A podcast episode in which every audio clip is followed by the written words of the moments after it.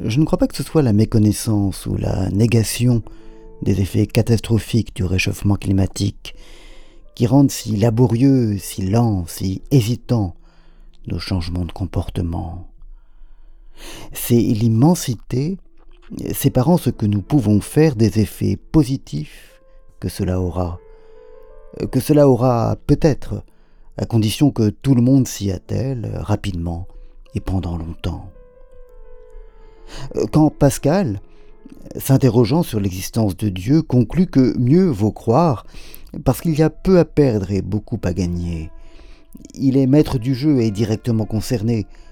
si Dieu existe, il lui suffit, lui, Blaise, de croire et d'agir en conséquence pour être sauvé, immédiatement et indépendamment de ce que peuvent bien faire et penser les autres. Action-réaction, comme dit K.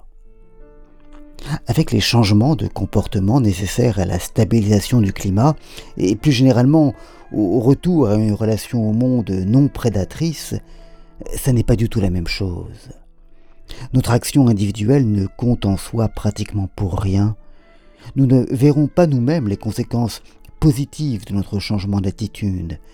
Celui-ci ne fera sentir ses effets que dans quelques siècles, et encore est-ce à la condition que tout le monde s'y mette, et rapidement.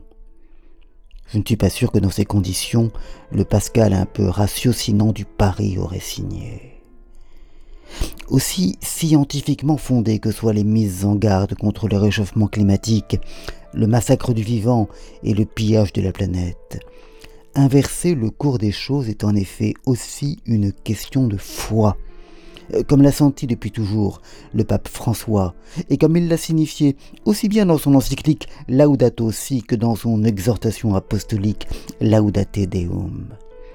Foi non pas forcément en le Dieu de Pascal, mais foi à minima en l'être humain, en sa dignité, en sa capacité à se laisser toucher par l'amour et à embrasser ainsi l'universel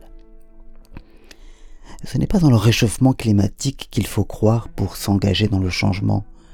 C'est en notre courage et en celui des autres, en la capacité de tous, individus, groupes, entreprises, États, à faire abstraction de leur intérêt personnel et immédiat pour sauvegarder la possibilité d'un avenir commun.